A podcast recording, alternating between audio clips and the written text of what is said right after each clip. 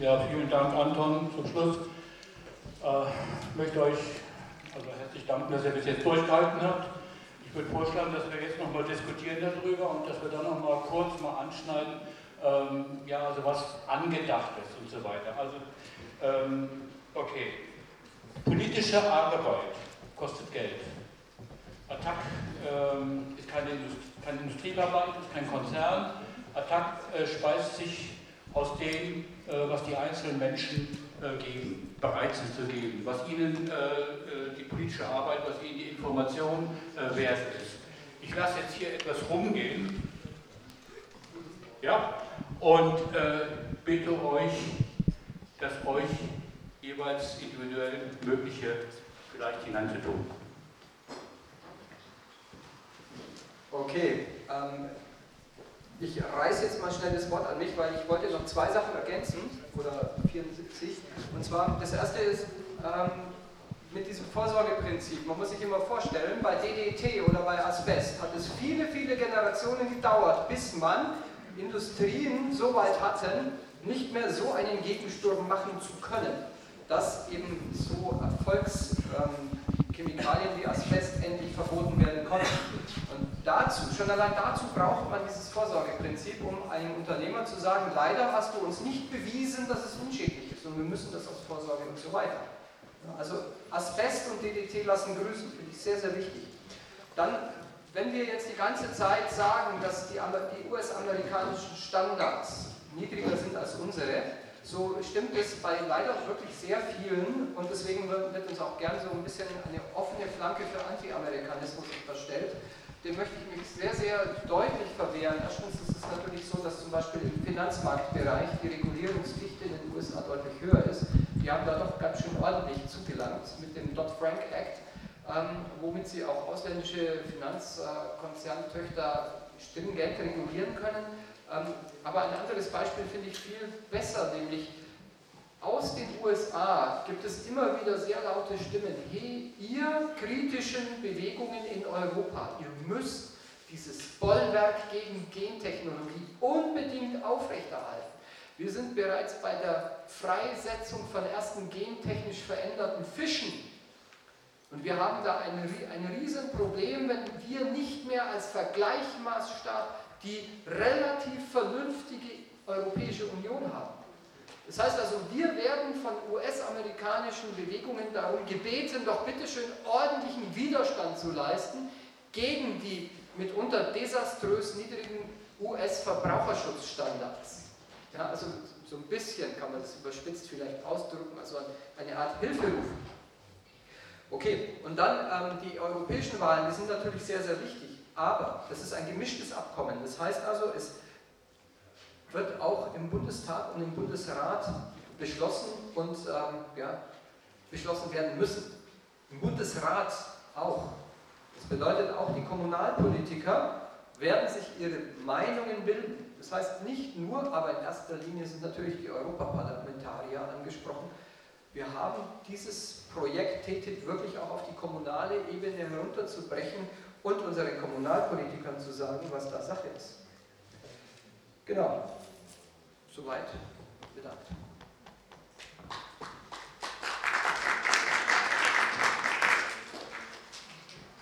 Ja gut, um da vielleicht jetzt äh, gerade mal anzuschließen, weil sich das jetzt gut ergänzt vielleicht. Also angedacht ist in Mannheim folgendes, ähm, das bedarf natürlich noch der Konkretation der Mitarbeit vieler Menschen, ähm, dass wir vielleicht, wenn es jetzt langsam wieder wärmer wird, im, eventuell im März, dass man da vielleicht sozusagen auf dem, äh, auf dem Marktplatz, ähm, auf dem Paradeplatz war wahrscheinlich, ähm, dass Stände und so weiter, verschiedene Organisationen, äh, BUND vielleicht, Attac, Occupy, andere Organisationen sich darstellen mit ihren jeweiligen, sagen wir mal, spezifischen Forderungen zu dieser Sache, dass wir Öffentlichkeitsarbeit machen. Das wäre so eine Sache, dass wir da ein bisschen Remi-Demi machen, was Größeres. Ähm, eine andere Sache, was angedacht ist, ist, dass wir eventuell ähm, vielleicht eine Expertenrunde, äh, dass wir ein Expertenstreitgespräch äh, zustande bringen, ähm, eventuell mit einem ähm, prominenten Vertreter vom ZEW, also dem Mannheimer Zentralinstitut für Europäische Wirtschaft und einer äh, Kritikerin aus Brüssel. Eine weitere mögliche, also das ist jetzt alles wirklich nur äh, angedacht. Eine, mögliche Sache wäre natürlich auch eine, eine, äh, ein Streitgespräch, ein Disput äh, von Europakandidaten. Äh, das wäre so eine, vielleicht so eine Möglichkeit. Ähm, ja, äh, wichtig ist bei dieser Sache nochmal, Briefe an die äh, Europaabgeordneten, eine Vorlage zum Beispiel ist da hinten auf dem, äh, auf dem Tisch, auf dem Informationstisch, bitte nehmt euch auch, da sind auch Broschüren von Verdi nebenbei gesagt. Dankenswerterweise äh, hat Verdi ähm, äh, eine Reihe von Broschüren gedruckt und die für uns zur Verfügung für heute Abend gestellt. Ähm, schreibt Briefe an Europaabgeordnete. Auf der Attac-Homepage findet ihr Vorlagen dafür. Ähm, die Briefe könnt ihr auch ab, äh, abändern, zum Beispiel an Bundestagsabgeordnete, äh, beziehungsweise weil ja die Sache auch äh, zustimmungspflichtig ist vom Bundesrat. Ähm, wir haben hier in Baden-Württemberg unsere Abgeordneten, unsere Landtagsabgeordneten müssen natürlich sich auch dazu, auch dazu verhalten. Löchert unsere Landtagsabgeordneten. Ähm, es ist angedacht, dass äh, die drei Attack-Organisationen Mannheim, Ludwigshafen, Heidelberg äh, eventuell ein, ein, ein etwas verpassen äh, an die äh, Stadtspitzen äh, der drei Städte. Ähm, wir werden natürlich versuchen, wir da einiges zu machen. So, okay. Gehen wir, ja bitte. Ja, und dann gehen wir die Diskussion frei. Ja, ja. ja, also bitte begeben Sie sich in die Dynamik. Nichts ist festgeschrieben. Also wir haben bei Regensburg, bei Regensburg jetzt auch gerade dieses Planungstreffen gehabt und ähm, sobald da ein paar Leute in diese Richtung arbeiten wollen, kommen ganz neue und eigene Ideen zum Vorschein und dann kann man sich erst so richtig begeistern, hier mal wieder ordentlich einen drauf zu machen. Genau, und ich wollte noch einen kleinen Satz sagen, nämlich, es geht natürlich auch um Alternativen. Und diese Alternativen, ob das jetzt ein fairer Handel, ein System fairen Handels ist oder die, diese Forderungen nach Alternativen von dem Bündnis unfair, unfair handelbar, also www.un und dann FAIR, handelbar.de oder das alternative Handelsmandat, ähm, das, da kann man ruhig positiv denken und sagen, wohin gehört eigentlich die Macht von Konzernen und wie kann man das regulieren. Dazu arbeiten viele Leute und dazu ist auch sehr viel Arbeit notwendig, um das auch zu transportieren, um das wasserdicht zu formulieren. Und auch hierzu wollte ich nochmal diese Einladung zur Mitarbeit aussprechen. Nichts ist festgegeben. Nichts ist festgelegt. Genau. Mischen Sie sich ein. Also vielleicht dazu auch ganz kurz so eine Sache, die ich auch nochmal ergänzen wollte. Ich finde es total wichtig, dass wir auch über Alternativen reden in dieser ganzen Sache. Denn es geht nicht nur um den Handel zwischen den EU und den äh, USA, äh, umgekehrt der EU und den USA, ähm, sondern aufgrund des großen Anteils, den wir hier haben, werden zukünftige Regulierungen äh, die in diesem, zwischen den EU und den, äh, also zwischen der EU und den USA gefasst werden, können auch ganz, ganz leicht äh, zu internationalen Standards werden, eben über die ISO. Wenn sie schon so einen großen Anteil am Welthandel haben, neue Technologien zum Beispiel für die Standards geschaffen werden, dann kann es durchaus auch sein, dass sie dann zu internationalen Standards werden. Deswegen geht es auch äh, ganz klar um die zukünftige Welthandelsordnung, die wir haben wollen. Es geht nicht nur um uns hier in Europa und äh, die dort auf der anderen Seite des Atlantiks. Deswegen kann ich nur ganz klar unterstützen, äh, werden Sie kreativ, bringen Sie diesen ganzen Protest auf die Straße, denn dann wird er gesehen und dann können wir auch weitere Leute dafür begeistern. Das ist ganz, ganz wichtig. So, Diskussion ist freigegeben, bitte. Äh, ja, bitte, dann du und dann du. Also, ich glaube, wir brauchen für das Thema einen sehr langen Atem habe hier ein Buch von Christian Nürnberger, der ist freier Autor, schreibt ab und zu auch äh, in der Süddeutschen Zeitung. Das heißt, die Machtwirtschaft ist die Demokratie noch zu retten. Da schreibt er über Verschiedenes und unter anderem über genau das Thema, über das wir heute Abend reden, auch über diese Schiedsgerichte und so weiter und so fort. Äh, zu der Zeit, zu der das Buch geschrieben wurde, ging es damals um MAI. Heute heißt es halt ein bisschen anders. Da schreibt er, MAI ist die Abkürzung, ich glaube, ich werde gehört, oder? Es geht ja. vielleicht auch darum, dass da was aufgeht. Ach so. Also, er schreibt hier, MAI ist die Abkürzung für Multilaterales Agreement of Investment, ein internationales Abkommen über Investitionen. Es ist zum Glück dank unterschiedlicher nationaler Interessen im vergangenen Jahr abgeschmettert worden. Aber es wird erneut auf die Tagesordnung kommen und beim nächsten Mal wird sich hoffentlich die Öffentlichkeit mehr dafür interessieren. Dieses Buch ist 1998 erschienen, also vor 16 Jahren. Das ist also nicht der erste Versuch, über den wir heute reden, sondern es ist eine immer wiederkehrende Politik. Das wird uns auch beim Wasserthema immer wieder begegnen. Das heißt also, auch den, wenn das jetzt in zwei Jahren abebbt, weil es erledigt ist und weil ein paar Politiker vielleicht aufgewacht sind, ich weiß es nicht, wird es wiederkommen. Wir müssen immer die Ohren aufgestellt haben, das dazu. Und dann habe ich nur eine kurze Frage, vielleicht wisst ihr das, wie viele Politiker sind denn schon aufgewacht? Kann man das sagen irgendwie? Oder? Kann man noch nicht sagen. Knapp 10 Prozent. Äh, du, ja. Ich habe eine kurze Frage. Eine Zahl, sofort gedruckt.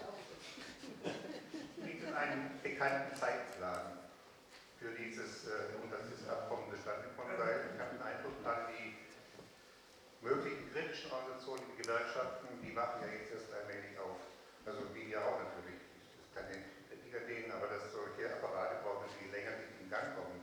Wenn das jetzt in äh, Mitte dieses Jahres bereits abgeschlossen sein sollte, dann wird es natürlich äh, kritisch von der Seite zur Mobilisierung. Ich würde vorschlagen, dass wir erstmal ein paar Redner zusammennehmen und dann, ja, er, er hier vorne und dann mache ich auch. Ah, Gerhard, Entschuldigung, vorher, ja. Nicht, ja,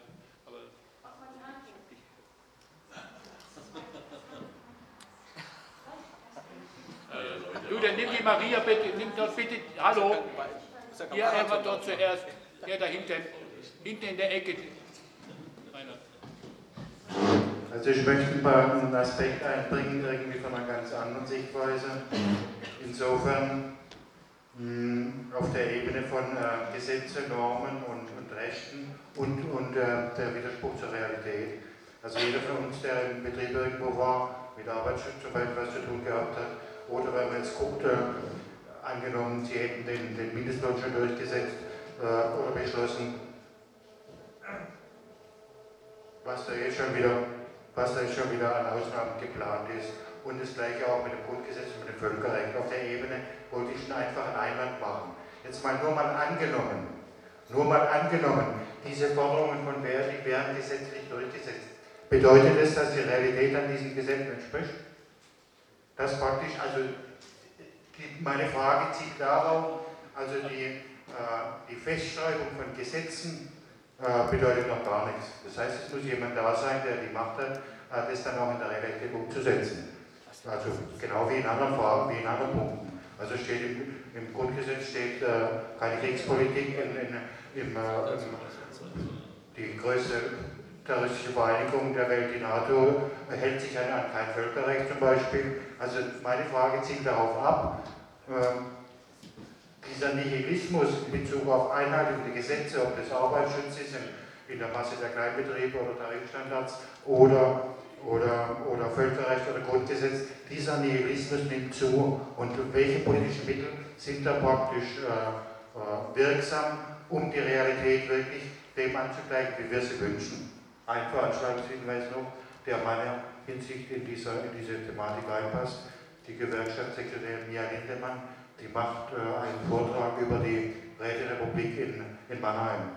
Ich kann jetzt den Termin nicht genau sagen, könnt ihr auch nachgucken. Also eine geschichtliche Aufarbeitung äh, über die äh, Zeit der Räterepublik in Mannheim im, im Wild West. Also ich will jetzt nicht äh, Werbung machen für die Organisation, die das veranstaltet hat. Das Thema ist, denke ich, ganz interessant. Ja. Kannst du die Maria bitte? Ich wollte nur ganz kurz zum Stand der Verhandlungen sagen. Wir sind, denke ich, so habe ich es verstanden, momentan ausgesetzt, weil die Proteste doch zugenommen haben. Und dass jetzt Politiker merken, ähm, dass es so nicht geht. Und vor allem, sie wollen jetzt mehr Transparenz und in der öffentlichen Diskussion erstmal darüber haben, über dieses Abkommen. Also das heißt, so langsam merken die schon, dass der Widerstand kommt. Ich erinnere mich im letzten Jahr, da war das alles Friede, Feuer, Eierkuchen, war das alles nur toll in der Diskussion, aber mittlerweile weil kommt immer mehr Kritik in Fernsehbeiträgen, in den Zeitungen und jetzt kommt so langsam der Widerstand und ich denke, wir müssen natürlich noch mehr machen, zum Beispiel die Abgeordneten auch anschreiben, einfach zu sagen, äh, so geht es halt nicht, so wollen wir das nicht. So, wollen wir mal die erste Runde mal schließen und dann mal... Äh, nee, nee, der Roland ist der. Nee,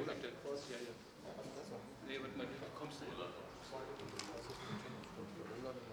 Der war hier, jetzt. Nee, hier, komm, beantworten. Ach, erst antworten. Ja. Okay. Gut. Das war die Frage nach dem Zeitplan. Zunächst mal ist das Abkommen ist nicht auf Pause gestellt, sondern es ist, geht darum, in, innerhalb dieser Schiedsgerichtsbarkeitssache nochmal ein bisschen die Widersprüche und die Bedenken aus der Bevölkerung zu erodieren, um danach diese Schiedsgerichtsbarkeit vernünftig so zu formulieren, dass das Ganze von der Bevölkerungsmehrheit akzeptiert werden kann. Das war die Wucht und ähm, nicht mehr und nicht weniger. Und das Ganze ist deut das sagt einfach nur, dass die Gucht einfach ähm, ein bisschen in die Defensive kommt und deswegen schaut, wie er jetzt äh, da uns Wind aus den Segeln nehmen kann. Und ähm, es bedeutet überhaupt nichts. Also nur mal jemandem zuzuhören, heißt noch lange nicht akzeptieren zu wollen, dass wir ein Vertragswerk nicht wollen. Wir wünschen nicht diese Schiedsgerichtsbarkeit nicht, sondern wir wünschen dieses komplette Vertragswerk nicht. Und zwar aus bestimmt tausend Gründen. Und äh, deswegen ja, hat, die, hat die hier für mich keine Bedeutung, sondern er sagt mir lediglich, wir sind auf dem richtigen Weg, aber wir sind noch zu schwach. Und ähm, das andere ist der Zeitplan. Ich glaube, der Zeitplan, den sich ursprünglich Barroso und ähm, der US-Präsident vorgenommen haben, der wird nicht einhaltbar sein, innerhalb von zwei Jahren zu einem wasserdichten Vertragswerk zu kommen. Ähm, weswegen ähm, es zwei Möglichkeiten gibt. Eben das eine ist, äh, man versucht irgendeinen Mini-Vertrag bis zu den US-Kongresswahlen hinzukriegen oder man versucht ähm, das Ganze halt in die Länge zu ziehen und zu hoffen, dass eben zum Beispiel unser Widerstand wieder zusammenbricht, weil eben Ehrenamtler nicht so gern so lange an einem Thema arbeiten. Ähm, also da kann man nicht so viel sagen. Angepeilt war eine zweijährige Verhandlungsdauer, aber was im Endeffekt rauskommt, das weiß natürlich niemand. Ähm, und auch, äh, wenn man anschaut, dass eben solche Verhandlungsrunden mal verschoben werden können. Ähm, also ich glaube nicht, dass die das so ernst nehmen, dass da jetzt jeder Zeitplan eingehalten werden muss. Und die Erfahrung zeigt, zum Beispiel bei dem kanadischen Vertragswerk, dass sich solche, solche Verhandlungen auch über vier Jahre locker hinziehen können. Kannst du den Zeitpunkt nennen und nicht nur den Zeitraum, sodass ich rechnen kann? Ähm, es, 2015, zwei Jahre. ach so, das hat, äh, das hat im Juni 2013 begonnen. Da war die, die erste Verhandlungs, äh, da war der Beschluss über die Aufnahme von Verhandlungen. Und es gab bislang drei Verhandlungsrunden und äh, das ist überhaupt nichts. Also da steht noch alles in den Sternen, würde ich mal sagen. Und wir haben, wir haben durchaus ein wenig Zeit. Wir sind früh dran und das spielt uns gut in die Hände. Ja, zu dieser Broschüre, die da hinten ausliegt. Ich kann die nur empfehlen. Die ist im Dezember 2000, die kleine, ja, auf DIN A5. Und dann ist im Dezember 2013 erschienen, knapp fünf Monate nachdem die Verhandlungen aufgenommen waren. Da geht es einmal um die Ideologie des freien Handels. Das heißt also diese politisch-kulturelle Aufklärung. Es geht darum, was das TTIP überhaupt bedeutet. Es geht um die Versprechen, die gemacht worden sind, die werden aufgezeigt. Es gibt ein längeres Kapitel über die Gefahren und Risiken die Forderungen und Perspektiven. Und selbst wenn alle diese Forderungen und Perspektiven auf Papier stehen, dann wissen wir, Demokratie unter Demokraten gibt es nicht. Ja. So, und dass diejenigen, die neue Freihandelsräume wollen, immer größer oder damit ihre Profitmaximierungsbedingungen verbessert werden, die werden nicht loslassen. Das ist, ich meine, hat ja auch gezeigt, also wie viele Abkommen ja, im Laufe der letzten 40, 50 Jahre immer wieder waren. Das Mai-Abkommen, ja, was jetzt auch schon fast 10 Jahre wieder her ist. 15. 15, ja. Ja, ja klar. Wenn man älter wird, zählt man nicht mehr so genau. Ja, das heißt, es gibt immer diese Angriffe, weil natürlich Räume auch Schutz bedeuten, auch in und gegen und vor Konkurrenz. Ja. Und es bedeutet gegebenenfalls, ein Sozialstaat ist ja nicht nur ein Staat von ja, der irgendwie die Arbeiterklasse klein hält, sondern er bringt halt auch bestimmte soziale Rechte. Ob die Anspruch genommen werden, ob die verteidigt werden, ob die gut genug sind, also das ist wirklich die politische Debatte. Okay. Ich bitte euch kurz zu halten. Äh, nicht mehr so lange Zeit, aber wir versuchen so viel wie möglich noch durchzukriegen. Jetzt du, dann Dani. Ja, ich wollte nur sagen, ähm, ich meine, gut, über die ganzen Details kann man, denke ich mal, tagelang reden, wie zum Beispiel auch Gentechnik. Äh, ich sage nur zum Beispiel, wie Monsanto da die amerikanischen Bauern verklagt, äh, wenn die halt, ähm, wenn bei denen halt genverändertes Saatgut nachgewiesen wird, mit der Folge, dass in Amerika so gut wie kein freies Saatgut mehr erhältlich ist und, der, und dergleichen Geschichten. Aber ähm, eigentlich wollte ich jetzt sagen, dass äh, gestern hat der amerikanische Präsident im Kapitol eine lange Rede gehalten. Äh, State of the Union macht er einmal im Jahr und äh, hat mal wieder die übliche Merke äh, vorgetragen, so von wegen vom Tellerwäscher zum Millionär und auch, äh, dass er ähm, halt äh, das Wirtschaftswachstum äh, gefördert sieht, dass jetzt die USA jetzt äh, das investitionsstärkste Land in der Welt sei und so weiter und dass er jetzt in Europa jetzt neue Absatzmärkte sieht durch dieses Abkommen. Und die Republikaner haben halt daraufhin geantwortet, ähm, so nach dem Motto, es lebe der freie Markt und nieder mit, der Regierung, jeder soll selbst verantwortlich sein. Das heißt, da prassen also wirklich heftige Kulturen aufeinander bei diesem Abkommen. Und wenn es so eine große Geschichte ist, wie das äh, TTIP, beziehungsweise ihr das jetzt dargestellt habt, dann heißt es ja logischerweise, dass wir entsprechend großes Bündnis brauchen. Das heißt, dass wir nicht nur hier äh, innerhalb der Linken ähm, äh, uns zusammenschließen müssen, sondern dass zum Beispiel auch Kirchen äh, mit reingehören, weil das kann, wenn das äh, ne, äh, so einen riesigen Wirtschaftsraum äh, beeinflusst, dann muss entsprechend, denke ich mal, auch der Widerstand äh, entsprechend groß sein. Und dann dürfen wir das hier nicht nur in Mannheim machen, sondern muss es europaweit sein, dann muss es auch in den USA sein. Das heißt, ich denke, da ist jetzt hauptsächlich dann die Aufgabe, Bündnisarbeit zu machen. Und was ich noch sagen wollte, wenn das jetzt im, in, dieses ganze TTIP im Hinterzimmer verhandelt wird, dann denke ich mal, bringt es auch relativ wenig, jetzt die einzelnen Politiker anzusprechen, weil die ja im Prinzip selber gar nicht wissen, worum das da geht. Und im Fall des Falles äh, heißt dann sowieso nur Fraktionszwang und äh, dann stimmen die halt äh, entsprechend ab. Danke. Könnte ich der Dani bitte geben mit dem roten? Hallo. Also ich stelle jetzt mal zwei Fragen, die als Pro-TTIP verstanden werden könnten. Deswegen sage ich schon mal im Vorfeld, dass ich dagegen bin. Also die eine Frage ist, die USA argumentiert ja folgendermaßen, sie wollen den Einfluss von China dämpfen. Und ich halte es auch gefährlich, wie China sich überall einkauft, bei uns in die Wirtschaft. Und die zweite Frage geht auch Richtung China, weil man könnte argumentieren, besser Freihandelsabkommen unter westlichen Staaten, sprich EU und Amerika, als eins zwischen China und der EU. Und wenn ich mich jetzt nicht täusche, dann hat ja die Schweiz letztes Jahr ein Freihandelsabkommen mit China abgeschlossen. Das waren meine zwei Fragen. Moment, äh, gibst du ihr das bitte? Danke. Ähm, ich, ich wollte einfach auch noch mal ein paar Punkte anschneiden. Und zwar das eine ist, äh, durch die Vorträge vorhin hoffe ich, dass es deutlich geworden sind, die einseitige Ausrichtung, die diese Verträge haben werden. Also das heißt, es gibt zwar solche Regulierungsgremien, aber die dienen nur dazu, dass die Konzerne weitere ähm, Schritte in unsere Dienstleistungsbereiche etc. machen können dienen nicht dazu, dass wenn es sich zeigt, dass, die, ähm, also dass diese Art des Freihandels schlecht für die Bürger ist, dass es dann revidiert werden kann. Genau das ist ausgeschlossen und das muss uns klar sein. Und deshalb muss das ganze Ding weg. Also ich glaube, da kann man nicht, nicht verhandeln um ein, paar, äh, um ein paar Standards, darum geht es nicht. Der zweite Punkt ist, was du angeschnitten hast. Es geht darum, dass wenn es dieses Abkommen zwischen USA und EU gibt, dann wird es mehr als 50 Prozent des Welthandels beinhalten.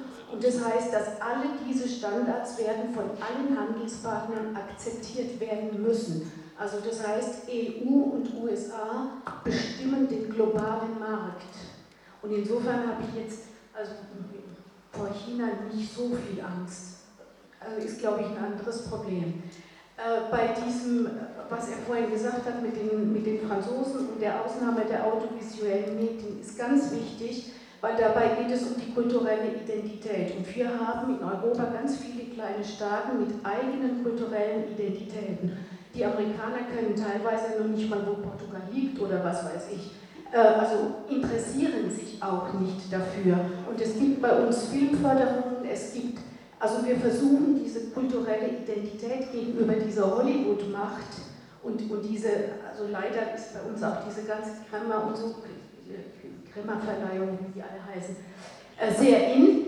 Ähm, aber es geht darum, dass dann diese, diese großen Medienkonzerne der USA verlangen, dass sie ebenfalls in die Förderung aufgenommen werden. Weil kulturelle Identität ist ein nicht tarifäres Handelshemmnis. Äh, das sollten wir wissen. Und dann ist meine Frage nochmal an die Gewerkschaften, weil mir wurde jetzt in der Beschäftigung damit immer klar, also ich habe auch das gelesen, es gibt von der Gewerkschaft auch so eine Aufstellung, die haben aber keine eindeutige Haltung dagegen, sondern so wie ich das verstanden habe, ist es so, dass man sagt, ja, wir sind im Prinzip dafür wegen der Arbeitsplätze, ähm, aber stellen Bedingungen. Die Bedingungen sind ja okay.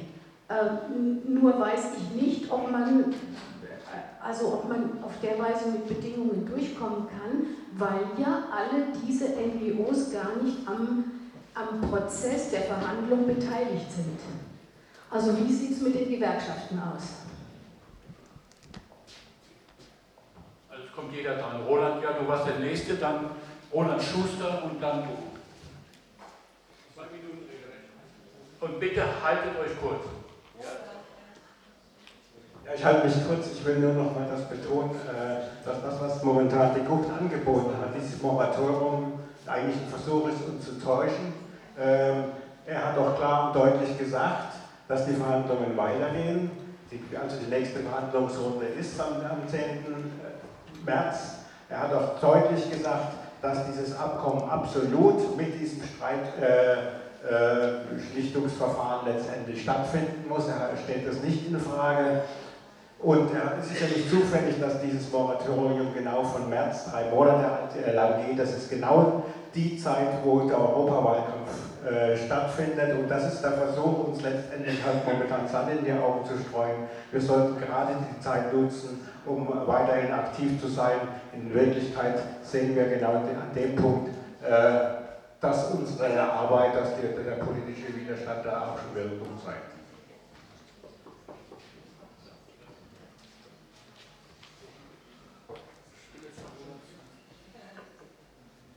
Ja, also das Interesse besteht ja hier an Information, Information, Information. Deswegen sind auch so viele Leute da. Ich schließe mich da gerne ein. Das Unwissen ist immens. Das betrifft übrigens auch die Gewerkschaften und die Parteien, also die meisten wissen da fast gar nichts.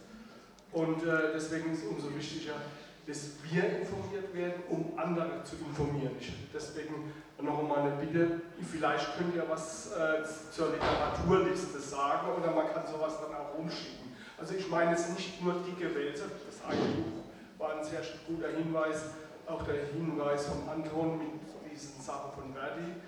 Also hm, das könnte man vielleicht über Attack dann auch rumschicken. Attac hat da, glaube ich, könnte eine Rolle übernehmen, die maßgeschneidert ist. Und dann noch ein Tipp, 19. Februar ist ja im äh, Forum ein Nachfolgetreffen von diesem Bündnis Unverteilen.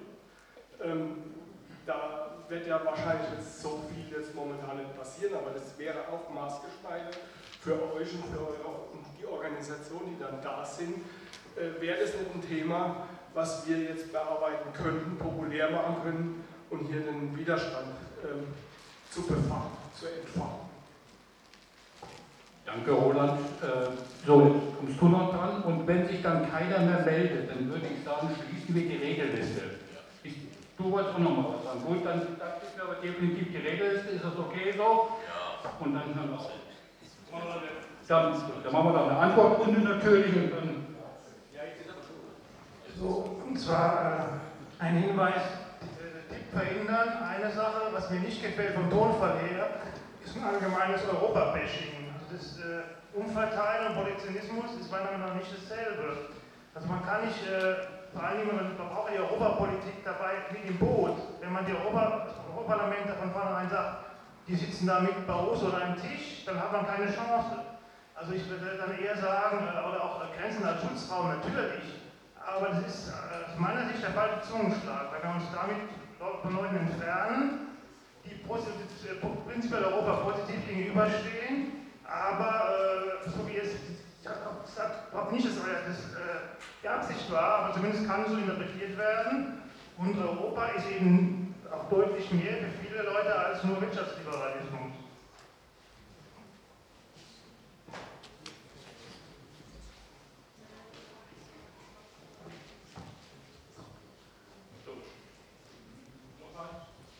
Ja, ich wollte noch ganz kurz äh, zur Information weitergeben. Die IG Metall äh, wird auch aktiv werden gegen dieses äh, Abkommen. Ich hatte das dann wegen Zeitplan auch gefragt, weil die erste Veranstaltung wird im Juni. Juni. Ja, vielleicht gibt es auch vorher, also das ist ist vorbereiten auch auf Europa. So, jetzt machen wir den Abschluss, die Abschlussrunde, aber Vielleicht nur ganz kurz auf das Argument des Europa-Bashing. Also Attac ist eine europaweit vernetzte Organisation. Wir haben einen regen Austausch unter allen europäischen Sektionen. Und äh, ich denke mal, dass da falsch am Platz ist bei Attac. Dass über diese Argumentation, es muss Kritik erlaubt sein. Es muss Kritik an politischen Entscheidungen der EU erlaubt sein. Und das hat mit, meines Erachtens mit Europa-Bashing nichts, aber auch absolut nichts zu tun. So, okay. Ich habe das auch nicht als Europabashing verstanden, von mir her sowieso nicht. Aber ich finde den Beitrag einfach nochmal wichtig, dass man auch darüber danach denkt. Ja. Es geht um ein Abkommen transatlantisch ne, zwischen EU oder Europa und den USA. Und wenn man da sagt, nein, wir wollen bestimmte Normen in den USA gang und gäbe sind oder nicht gang und gäbe sind, die wollen wir hier nicht, und zwar in Europa nicht, ne? so dann hat, hat es weder was mit Anti-Amerikanismus zu tun, noch mit Europa-Bashing, noch mit sonst irgendwas, sondern es bedeutet jedenfalls hier erkämpfte Werte zu verteidigen. Dass man das sinnvollerweise vielleicht nicht mehr im Nationalstaat tut, sondern einen Vereinigten Staaten von Europa, ist eine andere Diskussion. Ja, aber die auch geführt werden muss. Zur Frage, was machen denn die Gewerkschaften? Ne? Ich muss sagen, ich weiß es. Ich weiß, was Verdi gerade macht. Verdi klärt auf. Es sind zwei wichtige Abteilungen ne, bei Bundesvorstand, die die Broschüren produzieren. Ob die lange geschlafen haben, würde ich auch bezweifeln. Ne? Das Ganze ist im Mai wieder hochgekommen. Ne? Es waren im Prinzip Geheimgespräche und im Dezember ist dieses erste größere Papier da. So. Und ohne Aufklärung geht es nicht. Ja? Zumindest nicht in demokratischen Massenorganisationen. Das bedeutet, eine Diskussion zu ermöglichen so, und ob diskutiert wird, hängt auch von den Gewerkschaftsmitgliedern ab und nicht nur von den Gewerkschaftsspitzen. Ist so? Inwieweit die Große Koalition Einfluss auf die Gewerkschaften hat, da bin ich skeptisch, weil die Große Koalition hat ein Koalitionspapier drin, das zügig die Verhandlungen zu dem TTIP geführt werden soll. Ja, ja die Große Koalition in Berlin, Berlin-Mannen. Ja, ja, ja, nee, nee, ja, das heißt, die SPD ja, ist sich an der Stelle, das ist natürlich nur ein Verfahrens, ja, also es geht um ein Verfahren, zügige Verhandlung, aber wenn es zügig in Kraft gesetzt werden soll, würde ich auch sagen, gehört ja ein bisschen dazu, zu welchen Konditionen.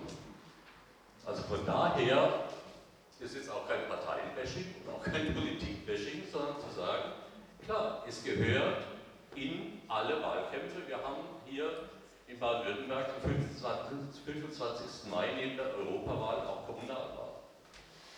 Und jetzt für Verdi als Gewerkschaft, die auch den öffentlichen Dienst hat, ist natürlich wichtig, wenn die allgemeine Ausschreibungspflicht für alle Elemente der Daseinsvorsorge in dieses TTIP aufgenommen wird, dann heißt es, dass nicht nur wie bisher europaweit ausgeschrieben wird, sondern dass auch in den USA ausgeschrieben werden soll. Und was das wieder bedeutet für einen ganz anderen Aspekt, nämlich für eine regionale Strukturpolitik und eine regionale Arbeitsmarktpolitik von hiesigen Politikern, und zwar sowohl kommunal als auch im Lande Baden-Württemberg und der Balström oder in Hessen, das ist ja nochmal ein Diskussionskreis, der mitdiskutiert werden muss und beachtet werden muss, weil es würde bedeuten, genauso wie die großen Konzerne die Startchancen, die besseren Startchancen in der Konkurrenz haben, würde auch heißen, dass natürlich bestimmte Standorte in den Räumen auch Vorteile haben. Die Straßenbahn kann verkauft werden, einerseits. Die andere Frage ist, was passiert in den Gegenden, die nicht konkurrenzfähig sind. Man, diese Quatsch reden ja viele, ja? dass man diese Standardkonkurrenz, nicht nur zwischen Unternehmen, sondern wir konkurrieren ja als wir als Deutschland, ich weiß nicht, wer das ist genau, aber dass wir als Deutschland konkurrieren mit denen und denen. Ja, das heißt, diese Debatten, die müssen oder sollten in dem Zusammenhang mitgeführt werden. Ne? Und ja, wenn die Kirche mitmachen, ne? wenn die Parteien mitmachen, und zwar nicht nur ein oder zwei, sondern möglichst viele, und es gelingt, eine außerparlamentarische Bewegung dazu hinzukriegen, ne? so eine Art soziale Bewegung gegen dieses TTIP, was wollen wir uns denn mehr wünschen? Ne? Das wäre eigentlich die Kraft. Und Mai ist ja nicht nur wegen den, also ist aus verschiedenen Gründen auch wegen dem Widerstand, ne, den es gegeben hat, also Gott sei Dank gescheitert. Ja, also vielleicht eine Sache nochmal ganz kurz, ähm, worum es halt in TTIP nicht geht, ist äh, eine ganz klare Frage nach der Form von Wirtschaft, äh, die wir in der Zukunft betreiben wollen. Also quasi ganz platt mal gesagt, die Frage nach der Welt, in der wir leben wollen, in der vielleicht unsere Kinder leben sollen.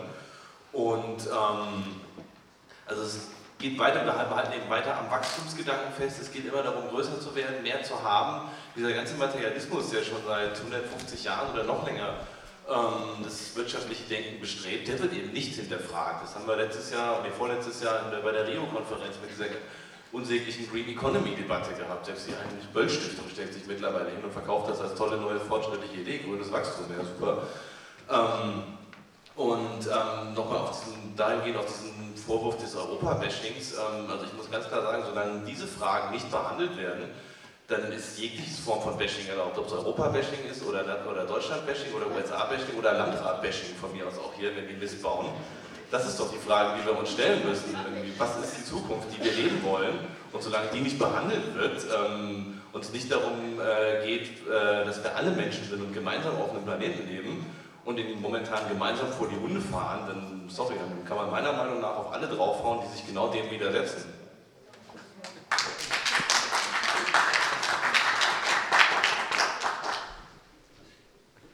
Ganz kurz, äh, es gibt noch eine Stellungnahme des DGB. Ähm, ähm, der DGB hat eine achtseitige äh, Stellungnahme herausgegeben, wo er sich dezidiert auch kritisch zum TTIP, aber nicht in der Form, wie es Verdi gemacht hat, auch äußert. Ähm, er hat sozusagen konstruktive Vorschläge, wie man es besser machen könnte oder wie man es besser nicht machen sollte, aber er lehnt das TTIP nicht ab.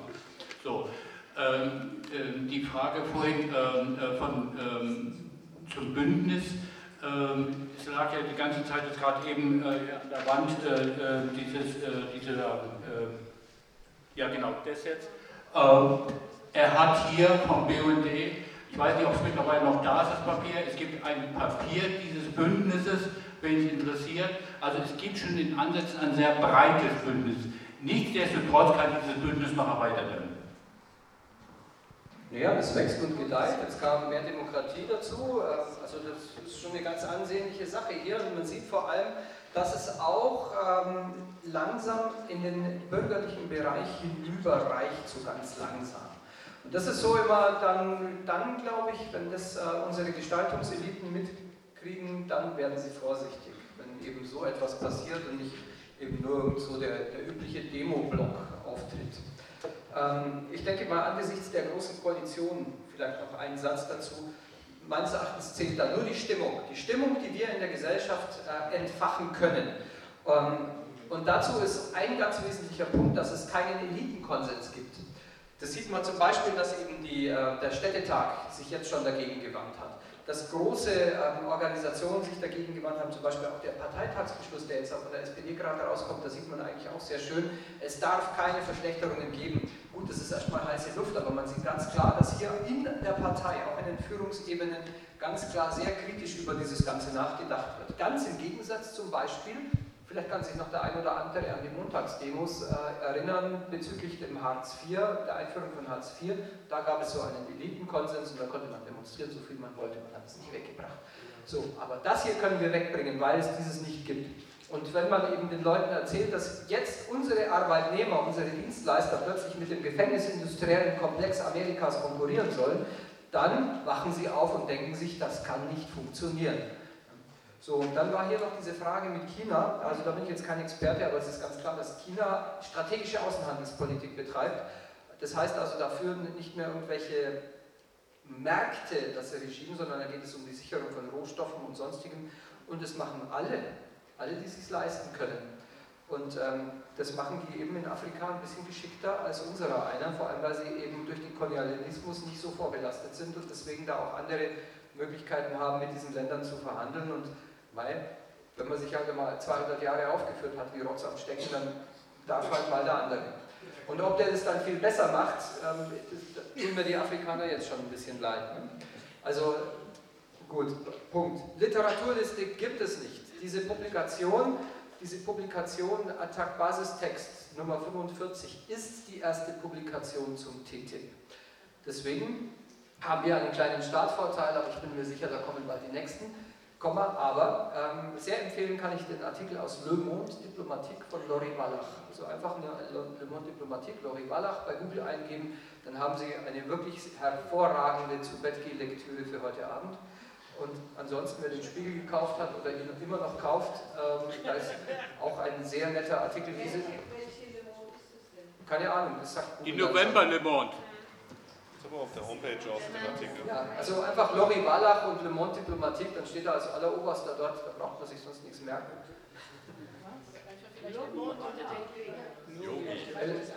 Ja, ja. Also, okay, ähm, auch im aktuellen Spiegel ist ein sehr netter Artikel zu diesem TTIP.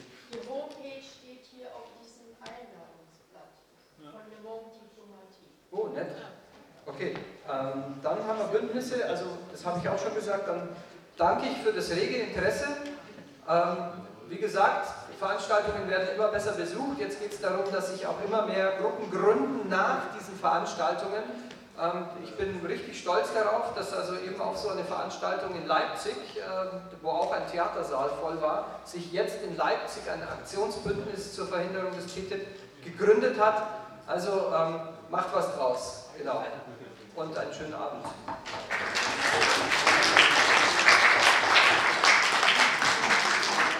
Ja, ich kann mich den Worten von Harald, Clementer nur anschließen. Ich danke unseren drei Referenten, Harald, äh, Tobias Stauffenberg vom BUND und äh, Anton Kobel vom Zukunftsforum Gewerkschaften. Äh, damit beschließe ich den Abend für heute und äh, wünsche euch einen guten Heimweg.